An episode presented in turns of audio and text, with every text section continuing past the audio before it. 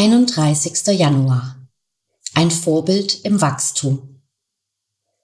Aber es reicht nicht, nur auf die Botschaft zu hören. Ihr müsst auch danach handeln, sonst betrügt ihr euch nur selbst. Jakobus 1, Vers 22. Mich beschäftigen Pastoren und Missionare im ganzen Land, welche genau diejenigen Sünden anprangern, die sie selbst begehen.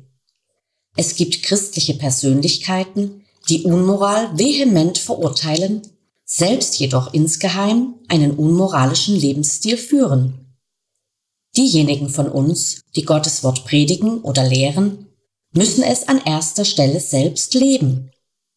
Wir müssen auf unsere Knie gehen, während wir die Botschaft vorbereiten und fragen, Gott, ist dieses Bibelwort Wahrheit in meinem Leben? Wenn nicht, seien wir doch ehrlich genug, unseren Zuhörern zu sagen, ich wünschte, ich wäre ein besseres Vorbild der Lehre in diesem Text, als ich es tatsächlich bin.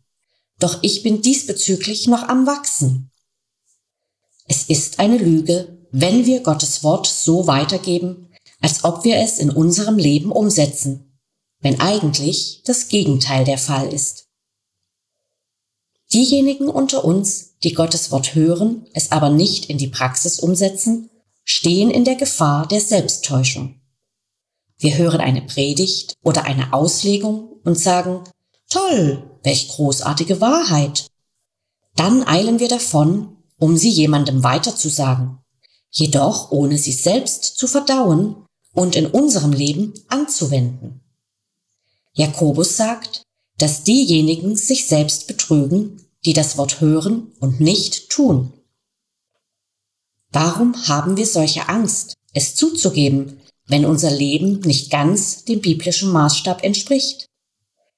Ich vermute deshalb, weil viele von uns meinen, perfekt sein zu müssen.